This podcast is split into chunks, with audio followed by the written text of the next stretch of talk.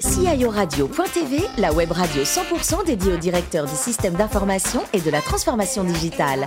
Co-animée par Alain Marty et Patrice Clèche, en partenariat avec ServiceNow, accompagnateur de la transformation numérique, et TNP, accélérateur de performance. Bonjour à toutes et à tous, bienvenue à bord de CIORadio.tv. Vous êtes plus de 11 000 DSI, dirigeants d'entreprise et acteurs de la transformation digitale à nous écouter chaque semaine en podcast. À mes côtés, pour co-animer cette émission, Claire Delalande, senior marketing director de ServiceNow France. Bonjour Claire. Bonjour. Ainsi que deux hommes merveilleux, Thierry Cartalas, partenaire au sein de TNP Consultant, et Patrice Clèche, rédacteur en chef adjoint de CIO Radio.tv. Bonjour à tous les deux. Bonjour, Thierry. Bonjour. Alors Patrice, euh, je crois savoir que vous êtes réellement un homme d'action. Effectivement Alain, je suis un homme d'action mais aussi d'obligation, intéressé par les marchés mais bien moins spécialiste que notre invité du jour, Antonio Queiroz, CDO d'Euroclear. Bonjour Antonio. Bonjour tout le monde. Euh, dans votre formation, euh, Antonio, on peut remarquer la grande école de commerce qui est la Cage Business School, un master à Sciences Po, mais je suis un petit peu curieux par nature. Pourquoi aussi une maîtrise d'histoire et à quel moment est intervenue cette maîtrise avant ou après? Euh, Avant en fait. J'ai toujours hésité en fait entre l'histoire qui se regarde sur le temps passé pour essayer de comprendre un peu mieux l'avenir mais qui peut être un peu passéiste parce que euh, on dit toujours que l'histoire va pas changer en fait, même si notre lecture de ça varie avec le temps. Mhm. Et plutôt euh, la finance à l'économie, euh, qui est beaucoup plus active, qui est vous agissez selon le monde présent. Et je pense que c'est ça en particulier qui m'a tiré dans la banque, cette capacité que vous avez à, faire la vie des gens. Et donc, euh, comme j'ai toujours hésité entre l'un et l'autre, ma famille est plutôt dans le monde académique, c'est plutôt lié à l'histoire, la philosophie. Donc c'est ça qui a le prix au départ. Et en vieillissant, je me suis rendu compte que j'aurais le temps de refaire plus tard, probablement. Donc, euh, la finance a pris les relais. C'est votre histoire qu'on va raconter aujourd'hui, Antonio. Après votre entrée dans le monde du travail chez S3G, vous étiez responsable Internet de cet acteur euh, de la presse. Qu'est-ce qui vous a poussé à créer votre propre entreprise W Servir au Portugal en plus? À, l'époque, en fait, pour ceux qui se souviennent encore, en fait, en France, on avait le Minitel, donc on parlait de télématique. Ah, le Minitel, le Minitel. Et le cerveau français. bon donc, euh, français. Voilà, ça trahit mon âge en fait. et, et euh, en discutant avec mes collègues à l'époque, en fait, je, je, je, me rendais compte qu'il y avait des services en fait qui émergeaient, qui étaient matures en France et qui n'existaient pas au Portugal, dont je suis originaire au départ. Et je me suis dit que c'était un bon prétexte parce de commencer à créer quelque chose qui serait intéressant au Portugal et dont je savais a priori qui allait marcher parce que j'avais le retour du marché français qui était un peu en avance sur ces sujets. Donc euh, voilà, c'était euh, une manière de, de, de, faire quelque chose dans mon pays. Donc, a priori, j'avais l'impression que ça allait marcher. Et vous avez mené de front la carrière euh, française et euh, mené l'entreprise W Servir au Portugal? J'avais la chance d'avoir des associés là-bas, en fait, euh, qui, eux, en fait, connaissaient ce marché et étaient plus actifs. Moi, j'avais plutôt un rôle de conseil stratégique, donc sur euh, les produits. Et c'était eux qui avaient plutôt une charge opérationnelle, donc ça permettait de concilier les deux. Donc, ça a plutôt bien marché, en fait. Je pense que c'est peut-être un, un préambule de travail remote et distribué auquel on est habitué maintenant, en fait, qui m'a préparé à ça. Mmh.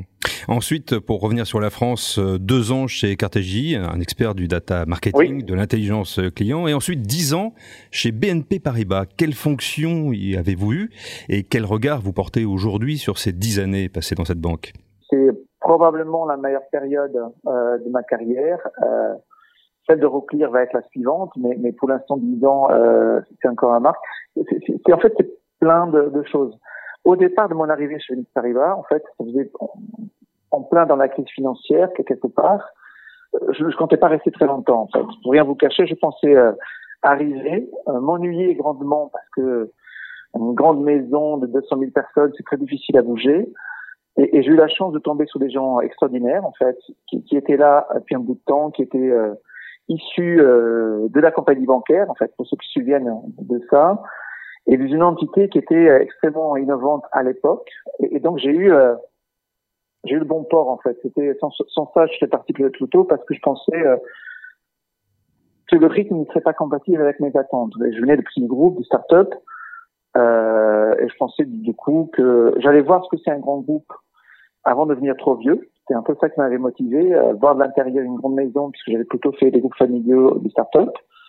Et, et j'ai eu la chance d'arriver à un moment où le groupe se transformait énormément, j'ai tombé sur les bonnes personnes et j'ai eu plusieurs carrières en fait chez BNP Paribas parce que j'ai eu l'opportunité soit d'être euh, des rôles plutôt business, ensuite faire de l'IT et j'ai toujours en fait évolué en fait euh, dans, dans, dans, dans, ce groupe et j'ai vu sa transformation de l'intérieur et donc euh, une maison qui, qui, qui, était déjà en fait euh, axée sur les services numériques et qui en, qui en 10 ans euh, a lancé le banque, euh, a, commencé à transformer ses réseaux.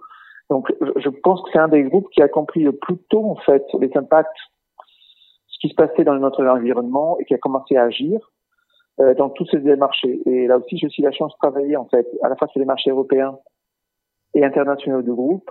Donc c'était un grand privilège d'être exposé et d'avoir fait contribuer en fait à.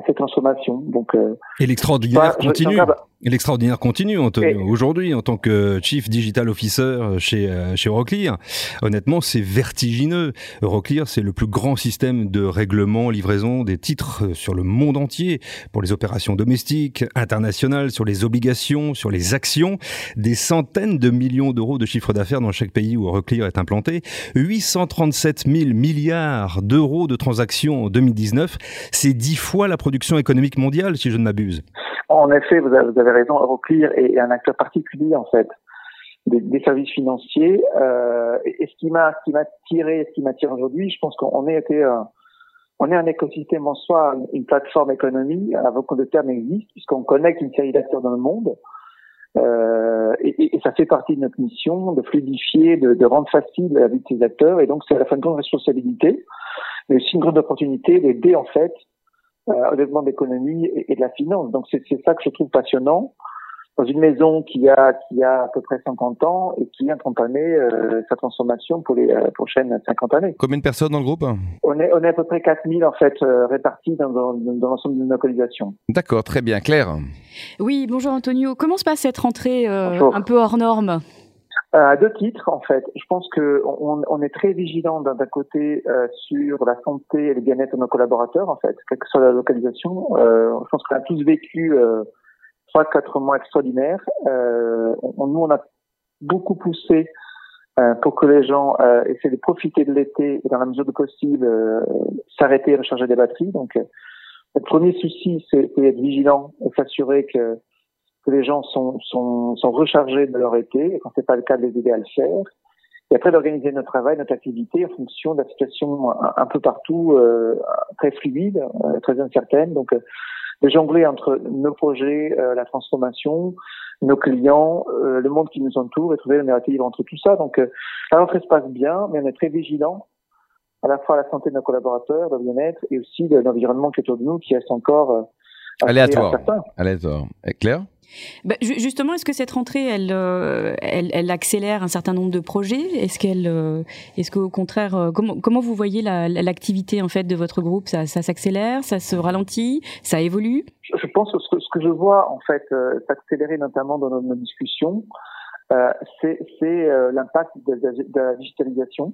Donc à la fois dans ta manière de s'organiser, il y a quelques mois, on pouvait avoir des discussions, des débats sur, par exemple, euh, tout ce qui était télétravail. Euh, aujourd'hui, euh, de fait, ça fonctionne. et donc, on a à la fois une bonne partie de réflexion sur ça qui s'accélère et qui commence à prendre forme, et, et aussi dans nos process et vis-à-vis de nos clients, une série de chantiers dans lesquels on voit euh, les bénéfices d'aller plus vite, et donc on, on, va, entre cette année et l'année prochaine, continuer ce chemin de remote working, euh, paperless, euh, software as a service, le cloud, en fait, toutes des choses qui, qui permettent d'être moins dépendants de, de, du monde physique. Claire? Euh, Alors justement, j'aimerais bien revenir un petit peu sur votre rôle de CDO. comment, comment, ça, comment vous définiriez votre, votre, votre, rôle et comment vous interagissez justement avec la DSI, avec les métiers, avec le COMEX? Alors, euh, chez Euroclear, le CDO est un rôle qui est logé à l'IT. Donc, euh, qui reporte dans la ligne euh, du CIO euh, et, qui joue un rôle de carrefour en fait.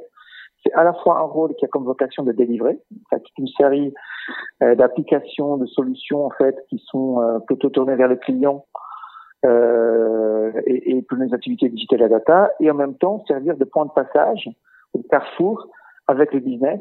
Donc à la fois dans, dans la vision de stratégie digitale, mais aussi dans notre manière de travailler, puisqu'on est en train de déployer des méthodes agiles. Et donc, je, je, je, je, suis en fait entre les deux mondes, euh, à la fois dans un rôle IT de delivery euh, classique et euh, d'intermédiaire, de, connecteur avec les équipes business qui, qui sont en train d'elles-mêmes de travailler, de travailler sur leur transformation. Donc c'est un rôle j'ai double, à la, fois de livrerie et d'intermédiaire entre ces deux mondes en fait, qui de plus en plus ne se posent pas et, et euh, travaillent ensemble pour euh, faire avancer l'entreprise. Ouais, situation, enfin, positionnement assez passionnant, Thierry?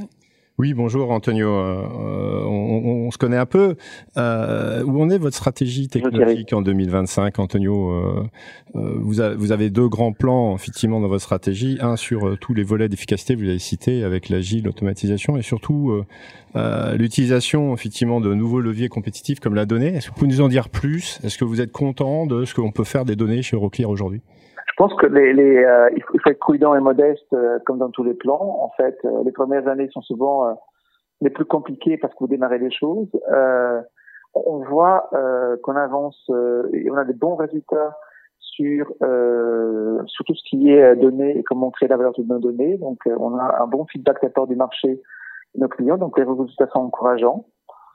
Euh, aussi d'un point de vue technologique, euh, on est en train de déployer des solutions euh, qui vont utiliser les clouds, qui vont utiliser les API, qui sont qui seront sur le marché encore cette année. Donc, je dirais so far so good, encourageant, et, et on commence à avoir des prémices du ça, mais on sait que c'est un, une journée difficile. on n'est pas nés digitaux, et donc on est en train d'apprendre et d'élargir notre, notre art et notre de compétences. Donc, ce sera un sommet un chantier, il y aura des hauts et des bas, mais pour l'instant, les premiers signaux sont plutôt positifs. Donc, euh, alors, je voulais juste rebondir là-dessus. Donc, euh, Euroclear, euh, je voulais juste savoir un peu où vous en étiez dans vos choix cloud, euh, Antonio, puisque vous le savez, la BNP elle est partie sur un cloud un peu souverain, privé. C'est le quoi, choix d'Euroclear? Aujourd'hui, nous, on travaille plutôt sur l'idée d'avoir à la fois des solutions de cloud hybride qu'on va utiliser, là où ça fait du sens et quand on peut, parce que c'est pertinent et adapté en termes de, de, de, type de produit, niveau de risque et de sécurité, on envisage d'utiliser des solutions à type cloud public sécurisé avec avec les acteurs du marché euh, qui sont euh, les attentes que en Europe. Donc, euh, c'est la type des choses qu'on s'oriente. D'accord. Euh, enfin, dernière question. Il y a une pénurie de talents technologiques euh, en France, en Belgique peut-être aussi, Antonio? Est-ce que le Portugal, c'est une solution? Bonne question, Antonio. Allez, Cocorico. Alors, comment, on fait, comment on dit Cocorico en euh, portugais ah, On n'a pas réellement de traduction de cette expression. Ça n'existe pas vraiment que ça. Oh. En fait, vous avez raison, Thierry. Je pense qu'on a une pénurie de talent euh, un peu partout dans nos marchés. Je pense que ça va s'accélérer avec euh, la course vers le digital euh, que le Covid ne va pas manquer d'avoir comme impact. Aujourd'hui, nous, on est, on, on, notre démarche de sourcing, en fait, et, et à la fois très axée sur les jeunes, en fait. Euh, on a on a recruté un nombre significatif cette année. Euh, on n'a pas encore défini nos ambitions pour l'année prochaine, mais on le fera certainement. Et on recrute assez large, en fait. Donc, notre pool de recrutement euh, est, à peu près euh, élargi dans le monde entier. Donc, on a pas mal de candidats qui nous rejoignent de toute l'Europe, pas que le Portugal, mais il y en a des Portugais, mais aussi d'Asie et d'autres marchés. Donc, je pense qu'on va continuer à le voir. Euh, parce que nos localisations sont assez attirantes. En fait, on a des équipes IT euh, un peu partout. Et, et, quand vous dites à quelqu'un qu'il a l'opportunité de travailler à Paris ou à Bruxelles, euh, c'est quelque chose qui plaît. Donc, euh, on, a, on a naturellement en fait euh, un vivier des talents qui, qui nous sollicitent. Ils sont motivés, quoi.